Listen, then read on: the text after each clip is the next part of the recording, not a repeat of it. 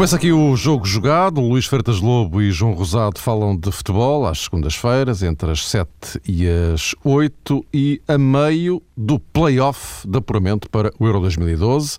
A derradeira oportunidade para Portugal marcar presença no próximo Campeonato da Europa. Depois de um empate a zero na Bósnia, a seleção nacional deixa tudo em aberto para o jogo crucial agendado para amanhã no Estádio da Luz. E é sobre tudo isto que poderemos falar durante o jogo jogado desta semana. Meus caros, boa noite. Boa noite. Vamos, eh, Luís, hoje começaria por ti, eh, depois daquele 0-0 na Bósnia, embora tenha ficado a parar um pouco a ideia de que Portugal poderia ter ido um bocadinho mais longe, mas enfim, é o 0-0 eh, e amanhã temos na luz o, o sim ou, ou, sopas. O que é que está aqui em causa? Enfim, para lá do óbvio que é a qualificação, claro. Claro. Não, o que me parece é que, que, sendo um jogo completamente diferente, não será um jogo com, com intérpretes diferentes, pelo que eh, não poderá ser muito diferente a cabeça do, dos jogadores neste jogo. Acredito que o primeiro jogo foi muito marcado, na minha opinião, exageradamente marcado pelo, pelo clima que se criou à volta dele. Penso que a seleção portuguesa, ou os responsáveis pela seleção portuguesa, ultrapassaram na minha leitura um pouco aquilo que seria aconselhável na abordagem ao jogo fora do relevado, na questão do, da relva, na questão do ambiente, na questão do hotel, na questão dos lasers, na questão dos adeptos, na, na questão de tudo. E acho que os jogadores ficaram demasiado, não digo condicionados, mas pelo menos pensaram demasiado em outras coisas que não só o jogo em si. Penso que não é só a questão da relva que faz as duas equipas e penso que esta relva, a forma como a relva estava no primeiro jogo, na minha leitura, sinceramente, prejudicou mais a seleção da Bósnia que a seleção portuguesa, em função daquilo que eu acho que podia ser a Bósnia ganhar o jogo. Acho que naquele relevado, dificilmente a Bósnia também conseguiria, e era a equipa que tinha um bocadinho mais obrigação de atacar, ou pelo menos tem mais condições para ganhar o jogo a Portugal em casa do que fora, não teve hipóteses nenhumas, e são jogadores tecnicistas, jogadores bósnios, são bons jogadores, pelo que penso que aquele relevado até favorecia mais uma equipa, eh, não é questão da equipa portuguesa em si, dos jogadores portugueses, não é isso que eu quero dizer, mas para uma equipa que estivesse a jogar mais com o resultado da segunda mão ou com o jogo da segunda mão, como Portugal, e portanto queria um resultado que, que a mantivesse com as aspirações intactas e pelo menos saísse de lá em vantagem na eliminatória, pelo menos não, não saísse em desvantagem. Pelo que Mas a escolha, do estádio, naquele... a escolha do estádio foi deles, não é? Sim, exatamente. E, portanto, parece-me que. deles bósnios, né? portanto, acho Exato. que. É, é onde, eles jogam ali, sempre. É? Sim, é, é, exatamente, é isso. Mas aquilo parece-me que prejudica-os mais a eles. Acho que eles não ficam a ganhar nada com, com isso, na minha leitura. E pelos jogos que tenho visto da Bósnia, até inclusive o jogo com a França, jogaram melhor até na, depois no, no, no, no, jogo fora, em França, do que, do que em casa. E, portanto, eles preferem jogar ali, é o ambiente deles, como é evidente, e, e isso eu acho que é natural que assim seja. E, aliás, quem já visitou aqueles países da, da antiga Jugoslávia, acho que deve visitar mais vezes, ou, deve, ou quem não for deve ir lá para perceber verdadeiramente o que é o sentimento de um país por uma, por uma, por uma seleção como, como eles espelham naquilo uma, o seu sentimento patriótico, uh, aquela, aquele sentimento que, que, tanto, que, durante tantas décadas teve, teve reprimido. E, portanto, isto é uma Aliás, forma também de eles viverem isso. Se me permite, sinceramente, uma, uma, pequenina, diz, diz, uma pequenina ajuda. O, o, o, Phil Jackson, que, que joga lá em, em Mostar, Uh, ele, ele disse-nos que uh, a escolha de Zenitsa tem mais a ver com esse um, fervor Sim enfim, não queria usar a palavra nacionalista, mas, eh, mas enfim, com um, um fervor muito mais marcante naquela zona da Bósnia do que, por exemplo, Sarajevo. Não é? Portanto, a escolha, a escolha tem mais a ver com isso. Apesar é do terreno ser isso. francamente pior. Sim, exatamente. Isso, o terreno é, é tal horta, como disse, como, disse, como disse o Ronaldo. Agora, de facto, é todo esse ambiente que se respira. E, portanto, eu penso que isto não, não vi nada, sinceramente, de muito anormal. Mesmo esta história dos raios laser isso está a acontecer em tantos sítios, é evidente que não deve acontecer. Não ontem estava a ver a final da Liga dos Campeões Africanos e estava a ver os jogadores de Marrocos a levarem com lasers dos, dos adeptos do, do, da Tunísia. Portanto, e não, e não, e não aconteceu nada. Portanto, vamos desdramatizar um pouco isso. Acho que Portugal tinha obrigação, não digo obrigação, obrigação entre aspas, uh, de vencer este jogo à Bósnia, porque de facto tem mais equipa, tem mais jogadores, tem mais, tem mais qualidade e bola na relva e portanto eu acho que eh, temos eh, necessidade de ver o jogo da forma só daquilo que deve ser visto, que é, que é como um jogo de futebol e mais nada do que isso. E penso que por aí Portugal acho que não ficou a ganhar muito com, com, com, com com a distração que criou à volta da comitiva com, com tudo isto. O jogo da manhã é um jogo, como disse, diferente. Oh, já, já te propunha diz, diz, ao jogo da manhã, já agora tá bem. perguntava ao João, para pegarmos aqui já por este ângulo, pelas histórias que ficaram de, de, de Zanitza. Acima de tudo, acho que a equipa da Bósnia também encarou o jogo com Portugal na primeira mão, perspectivando o desafio da luz. Penso que, ao contrário daquilo que aconteceu há dois anos e, e daquilo que é comum acontecer quando o contexto é este, até de playoff, e há um primeiro jogo em casa, desta vez, e não nos podemos esquecer que a seleção da Bósnia também trocou de selecionador, dois homens muito experientes eh, a comandar a seleção em períodos eh, distintos.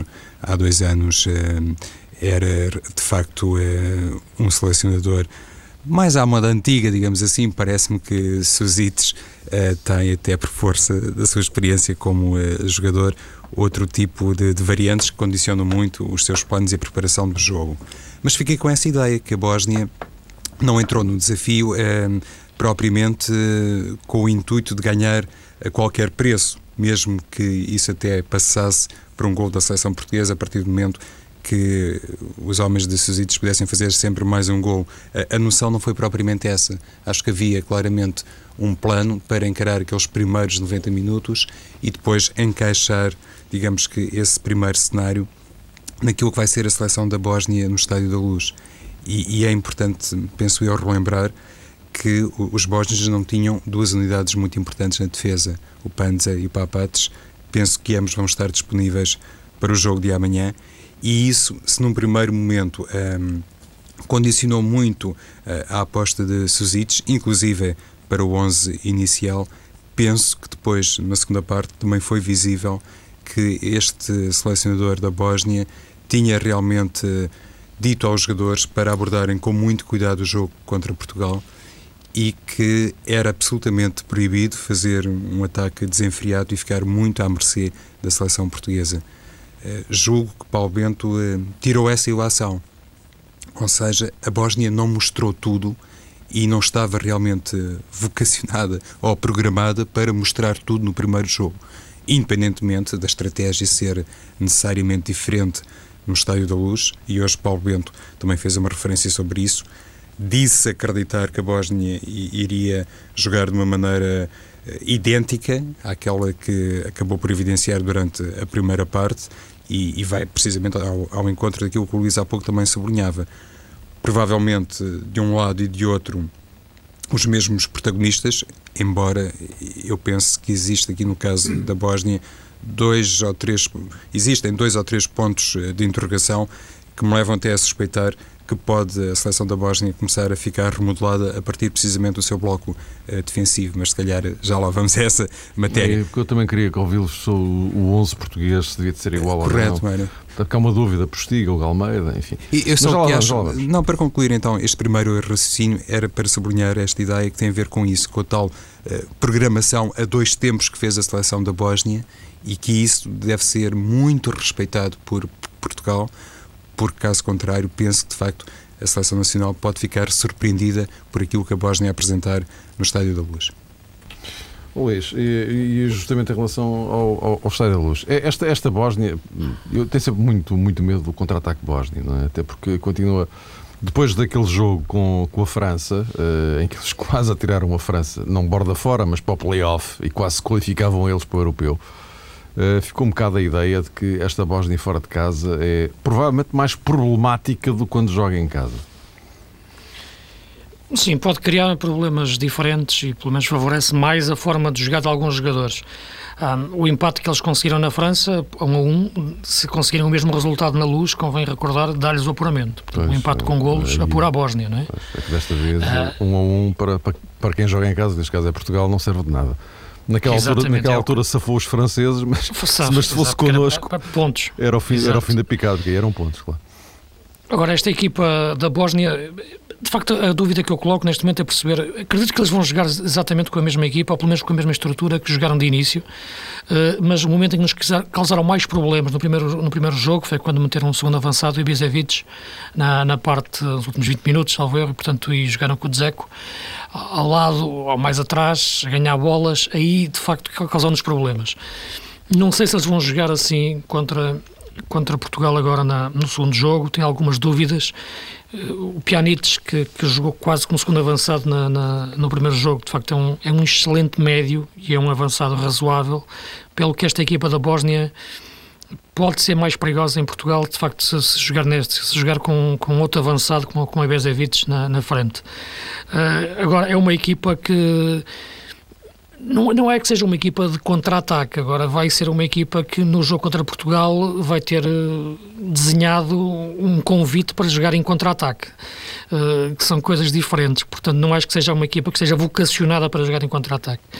Uh, agora, acredito que vão ter oportunidades para fazer e aí Portugal tem que ter, tem que ter alguma, alguma, alguma atenção. Pegando naquilo que estavas a lançar do, do 11 de Portugal, e essa questão parece-me que, que, antes do jogo, e aliás a semana passada quando falava sobre o jogo, achava que Miguel Veloso sim na primeira, na primeira mão, ou na primeira, na, no primeiro jogo, talvez para o segundo não se justifique tanto em função da necessidade de Portugal atacar mais e poder meter um médio mais criativo uh, na frente e poder jogar o Meirelles a pivô e jogar eventualmente o Ruben Micael uh, de início. Agora, é perceber até que ponto Ruben Micael pode ser de facto essa, mais-valia de início na equipa portuguesa. Sinceramente, neste momento, uh, eu, acho, eu acho que não.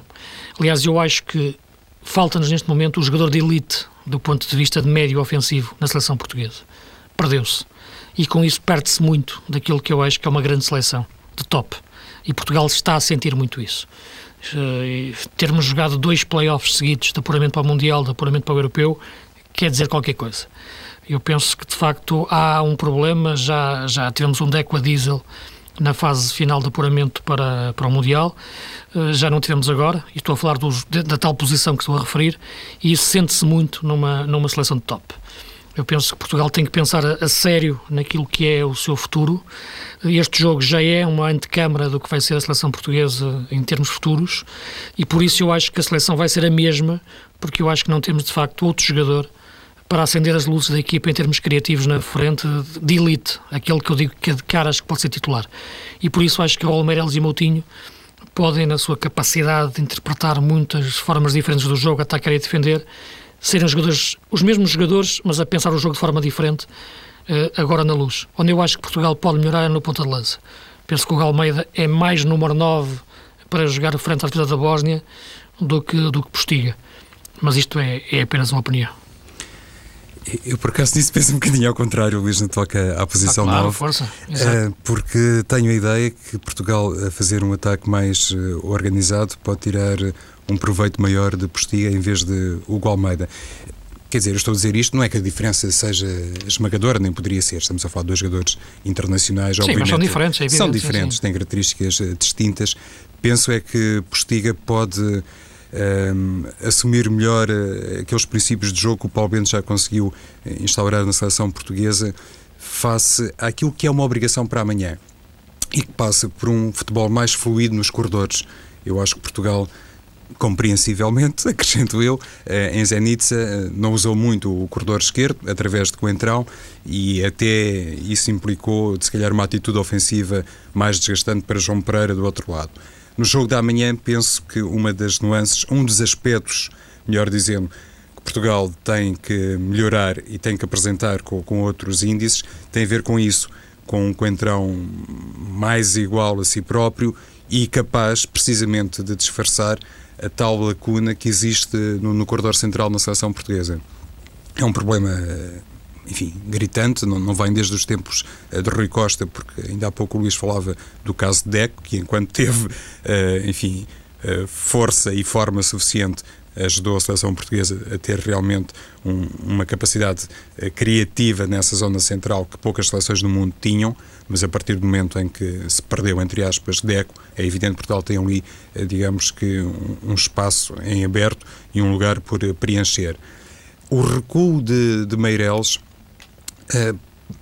aceita-se, eu concordo em parte com aquilo que disse o Luís, porque, por exemplo, um jogador como Martins ou como Ruben Micael, e atenção que Paulo Bento acabou por experimentar um pouco disto, embora não através do recuo eh, de Meireles no jogo de Zenica.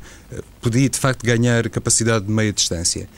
A questão é saber, e no futebol sabe-se perfeitamente, neste jogo eh, de tudo ou nada, que as estratégias estão condicionadas de parte a parte.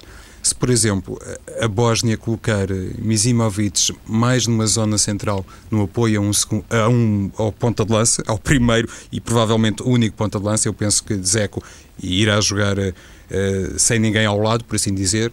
Se a Bósnia atuar assim, com, com, com o 10 mais perto de Zeco, eu julgo que Paulo Bento não está assim muito convidado a fazer uma alteração na posição 6 e que o melhor mesmo é conservar Veloso que ainda por cima tem a vantagem de proteger melhor as subidas de Coentrão. E nesse sentido, atrevo-me a pensar que a seleção portuguesa será exatamente igual àquela que jogou em Zenica.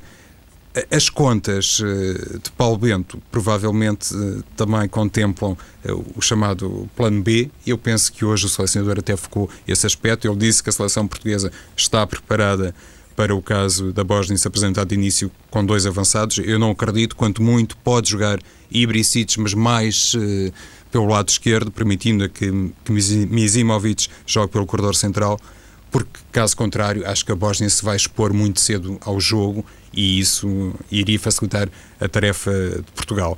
Mizimovic, no jogo da primeira mão, não teve grandes possibilidades por mérito de Portugal. E eu lembro-me de ter falado disto e comentado com o Paulo Cintrão.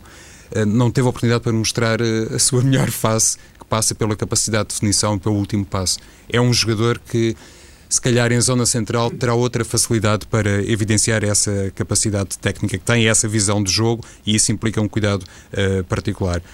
Eu julgo também que a Bósnia tem um jogador impedido para amanhã, que é o Saliovic, e, e a questão, uh, Mário Luís, tem um pouco a ver com isso. Saber se o selecionador Suzic vai utilizar Leeds, o jogador da Lazio no corredor esquerdo ou na direita. E isso tem muita implicação no jogador que se vai posicionar à frente do lateral esquerdo e, em consequência, isto só para voltar um bocadinho ao ponto de partida, e, em consequência, vai também condicionar a posição de Mizimovic, se calhar o grande estratega na seleção da Bósnia.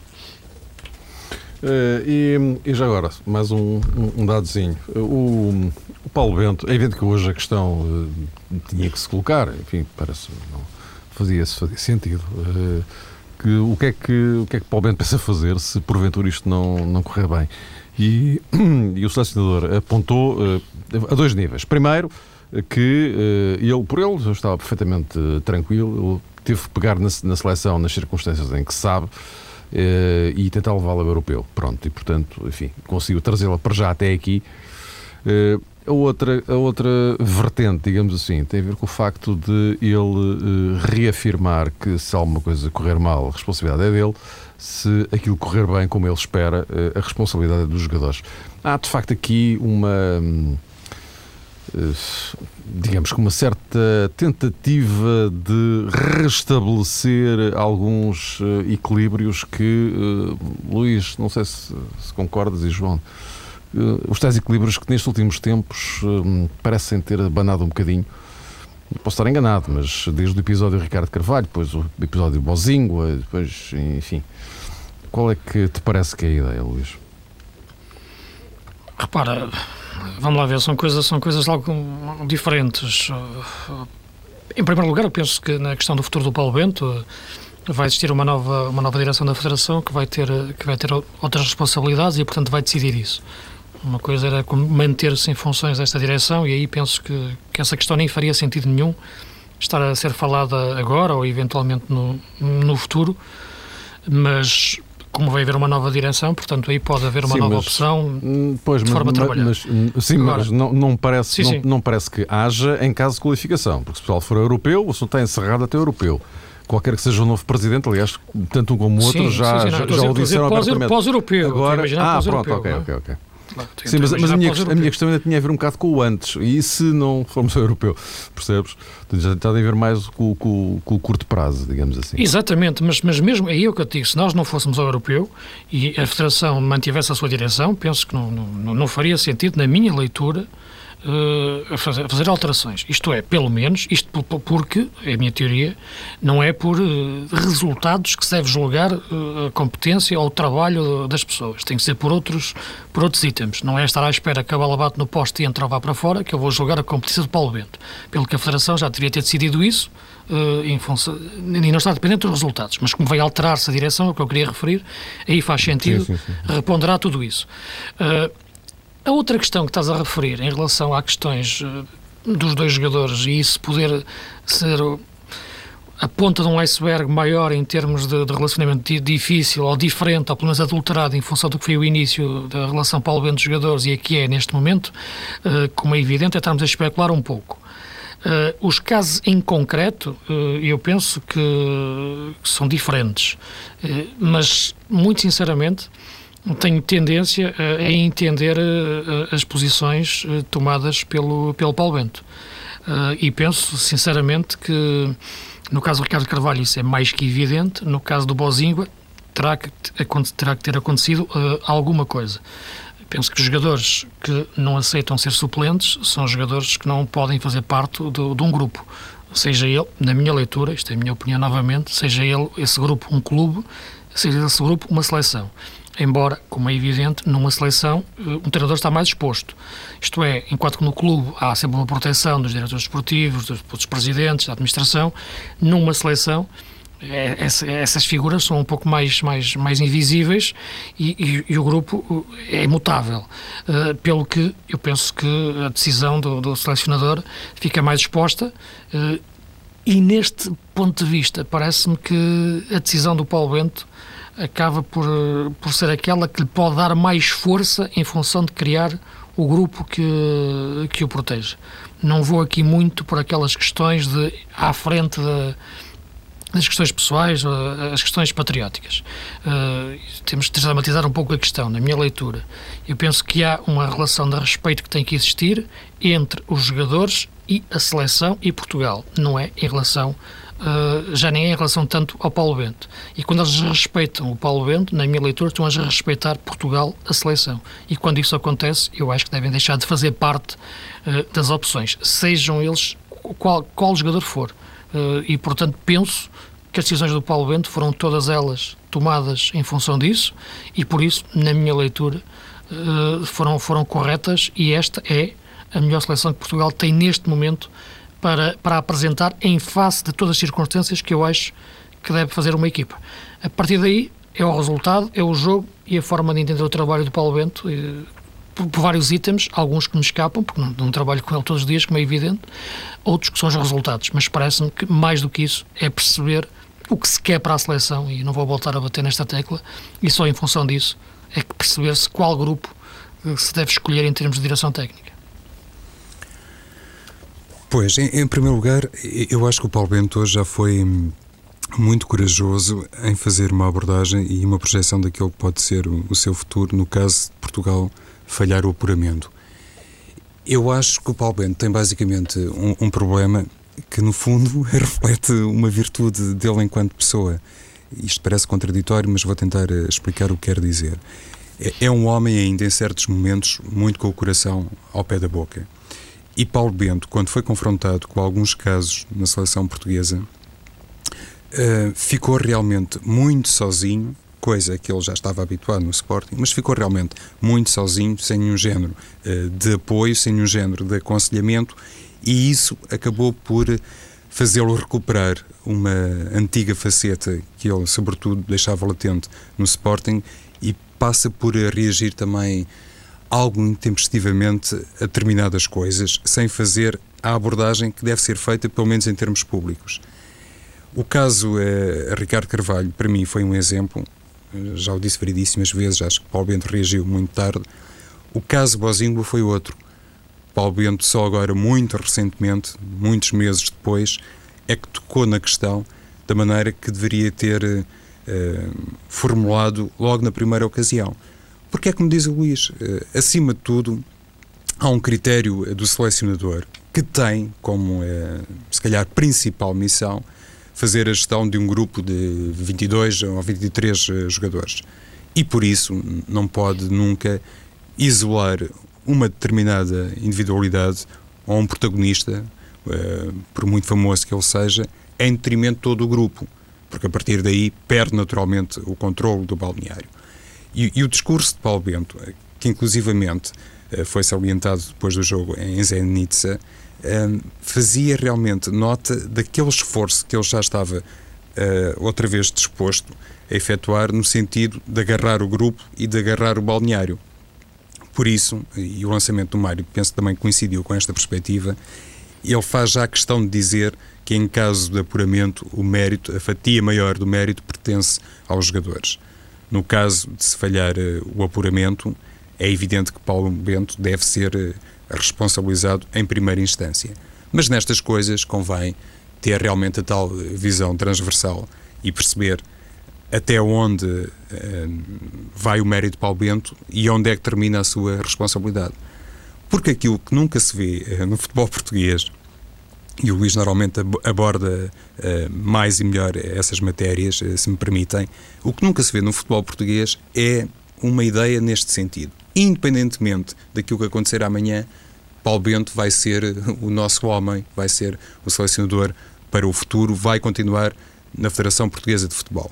Eu bem sei que Fernando Gomes ou, Car ou Carlos Marte, se dissessem isto, eh, poderiam, no fundo, esbarrar até naquela que foi a filosofia de Paulo Bento quando aceitou ficar à frente do comando técnico da seleção portuguesa.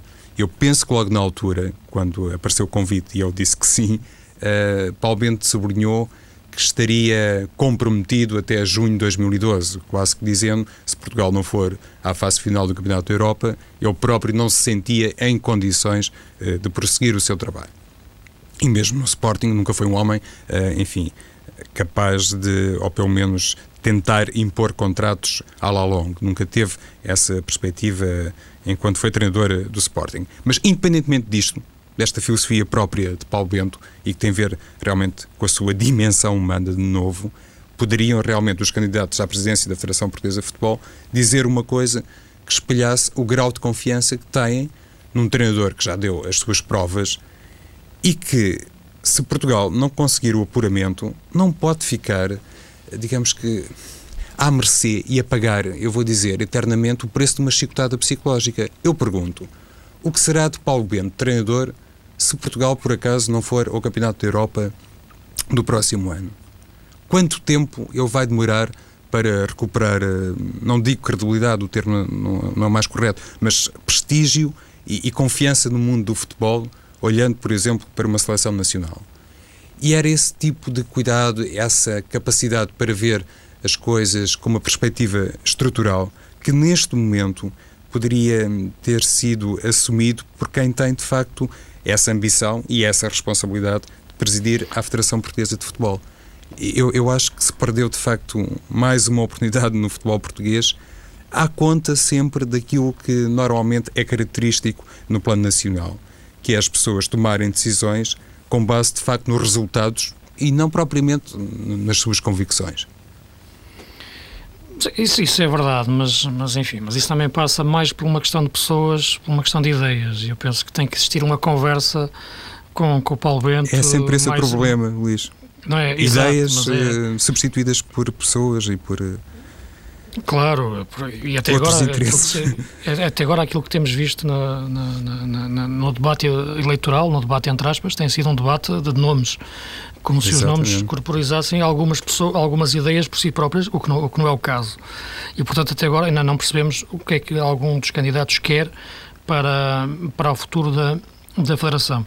Eu penso que essa questão, no entanto, que estás a colocar de forma muito particular em relação ao selecionador, seria difícil, na minha leitura, uh, terem uma posição muito, muito firme, porque isso passa pela tal conversa com, com, com o selecionador, em que são apresentadas as ideias, o que queremos fazer para a seleção, aquilo que queremos para, do, do senhor, o que é que você pensa, o que é que não pensa. Há uma conversa, há uma mesa, e em função disso pode-se decidir se essa pessoa é a pessoa ideal ou não para, para, para assumir esse, esse projeto no, no cargo de liderança.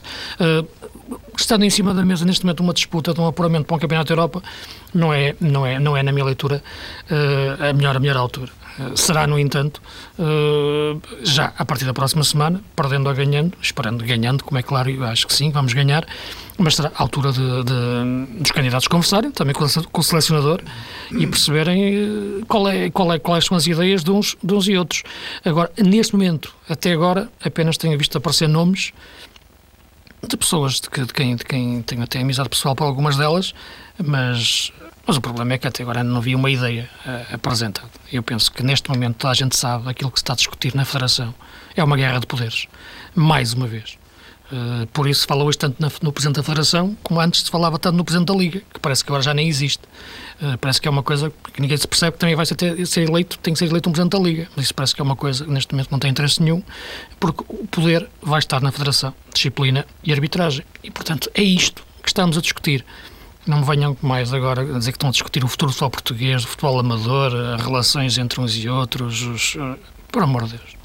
É isto, de facto, que, que o futebol português continua refém e não vejo forma uh, de o libertar nos tempos próximos. Isto é que eu lamento. Uh, embora.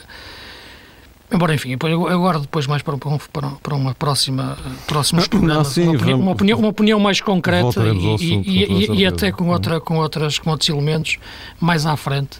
Eh, agora não queria muito entrar por aí também, porque não é só pelo jogo em si, também por questões que não, não, não me interessava pessoalmente abordar, mas mais à frente sim, uh, falaremos sobre isso. Acho que e, e teremos, claro, que falar, porque tem as eleições a 10 de dezembro, não é? e portanto há tempo para isso.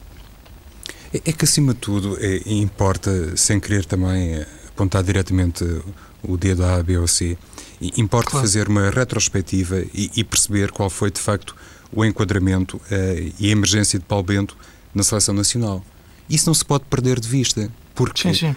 não é, Luís? O, o balanço que sim. se faz, uh, ou que se vai fazer uh, amanhã à meia-noite, uh, sobre Paulo Bento, não pode ficar estritamente relacionado com aqueles 90 minutos ou mais, depende, até pode ter tempo extra, do, do, jogo contra a Bósnia. E, e é isso, essencialmente, que as pessoas do futebol parece que perderam de vista. Porque, caso contrário, corremos sempre o risco de acontecer um pouco daquilo que já marcou esta fase de transição entre Queiroz e Mas Paulo Mas já viste, João, desculpa, é que de facto há um problema. E aliás eu disse isso ao Paulo Beto, até no, na conversa que tivemos os três, e no programa, em direto e no, noutros sítios. Nenhum treinador da seleção portuguesa saiu prestigiado do cargo nos últimos 20, 30 anos, 40 anos. Pensem em todos. Todos de lá saíram em frangalhos, em, em, em problemas completamente desgastados, com problemas com a direção. Todos, desde, desde o escolar até o Queiroz, até o Oliveira, por aí todos. O Humberto Coelho, todos eles saíram de lá de pantanas, de pernas para o ar. E, portanto, isto, isto, e todos eles são diferentes, todos eles têm os seus méritos, todos eles têm os seus, os seus defeitos, e, portanto, o problema é esse. E o balão Paulo Bento já está esvaziado. O Paulo Bento, quando entrou, era a solução para tudo, e o Queiroz era, era o diabo em pessoa. E, portanto, o, o, o, Paulo Bento apareceu, estava tudo resolvido, isto agora, estamos aqui, isto agora é que é, está tudo resolvido, vamos, isto é tudo autoestrada. Neste momento, o Paulo Bento já é uma pessoa cheia de defeitos, que se dá, só arranja problemas com os jogadores, já estamos todos cheios de problemas e agora o mais certo é que ainda vamos perder e ele tem, tem sempre mau feitio. Portanto, é isto que tem sido até agora a gestão da seleção barra federação. E todos os selecionadores entram para lá dentro, quase que entram para saltar fogueiras umas atrás das outras até caírem numa. E foi isso que disse ao Paulo Bento. Vai andando o tempo, vai passando o tempo, vai andando os jogos, até que vai surgir um momento em que ele vai ter que dizer o que pensa desta gente toda e de tudo isto. Uh, quando o balão já estiver mesmo, mesmo no vazio. E receio, receio sinceramente, que Paulo Bento vá sair da mesma maneira que todos saíram em frangalhos e a dizer mal da vida. Esperemos é que não seja uh, por causa do jogo da manhã. Não, isso espero que não e acredito que não vamos ganhar. Não é, não é isso que eu quis dizer. Claro, claro. Agora, ganhando, ganhando ou perdendo, eu acho claro, que, é inevitável. Há outro lado da história que vai ter, exatamente, vai ter que ser aprofundado. Há um precipício no fim.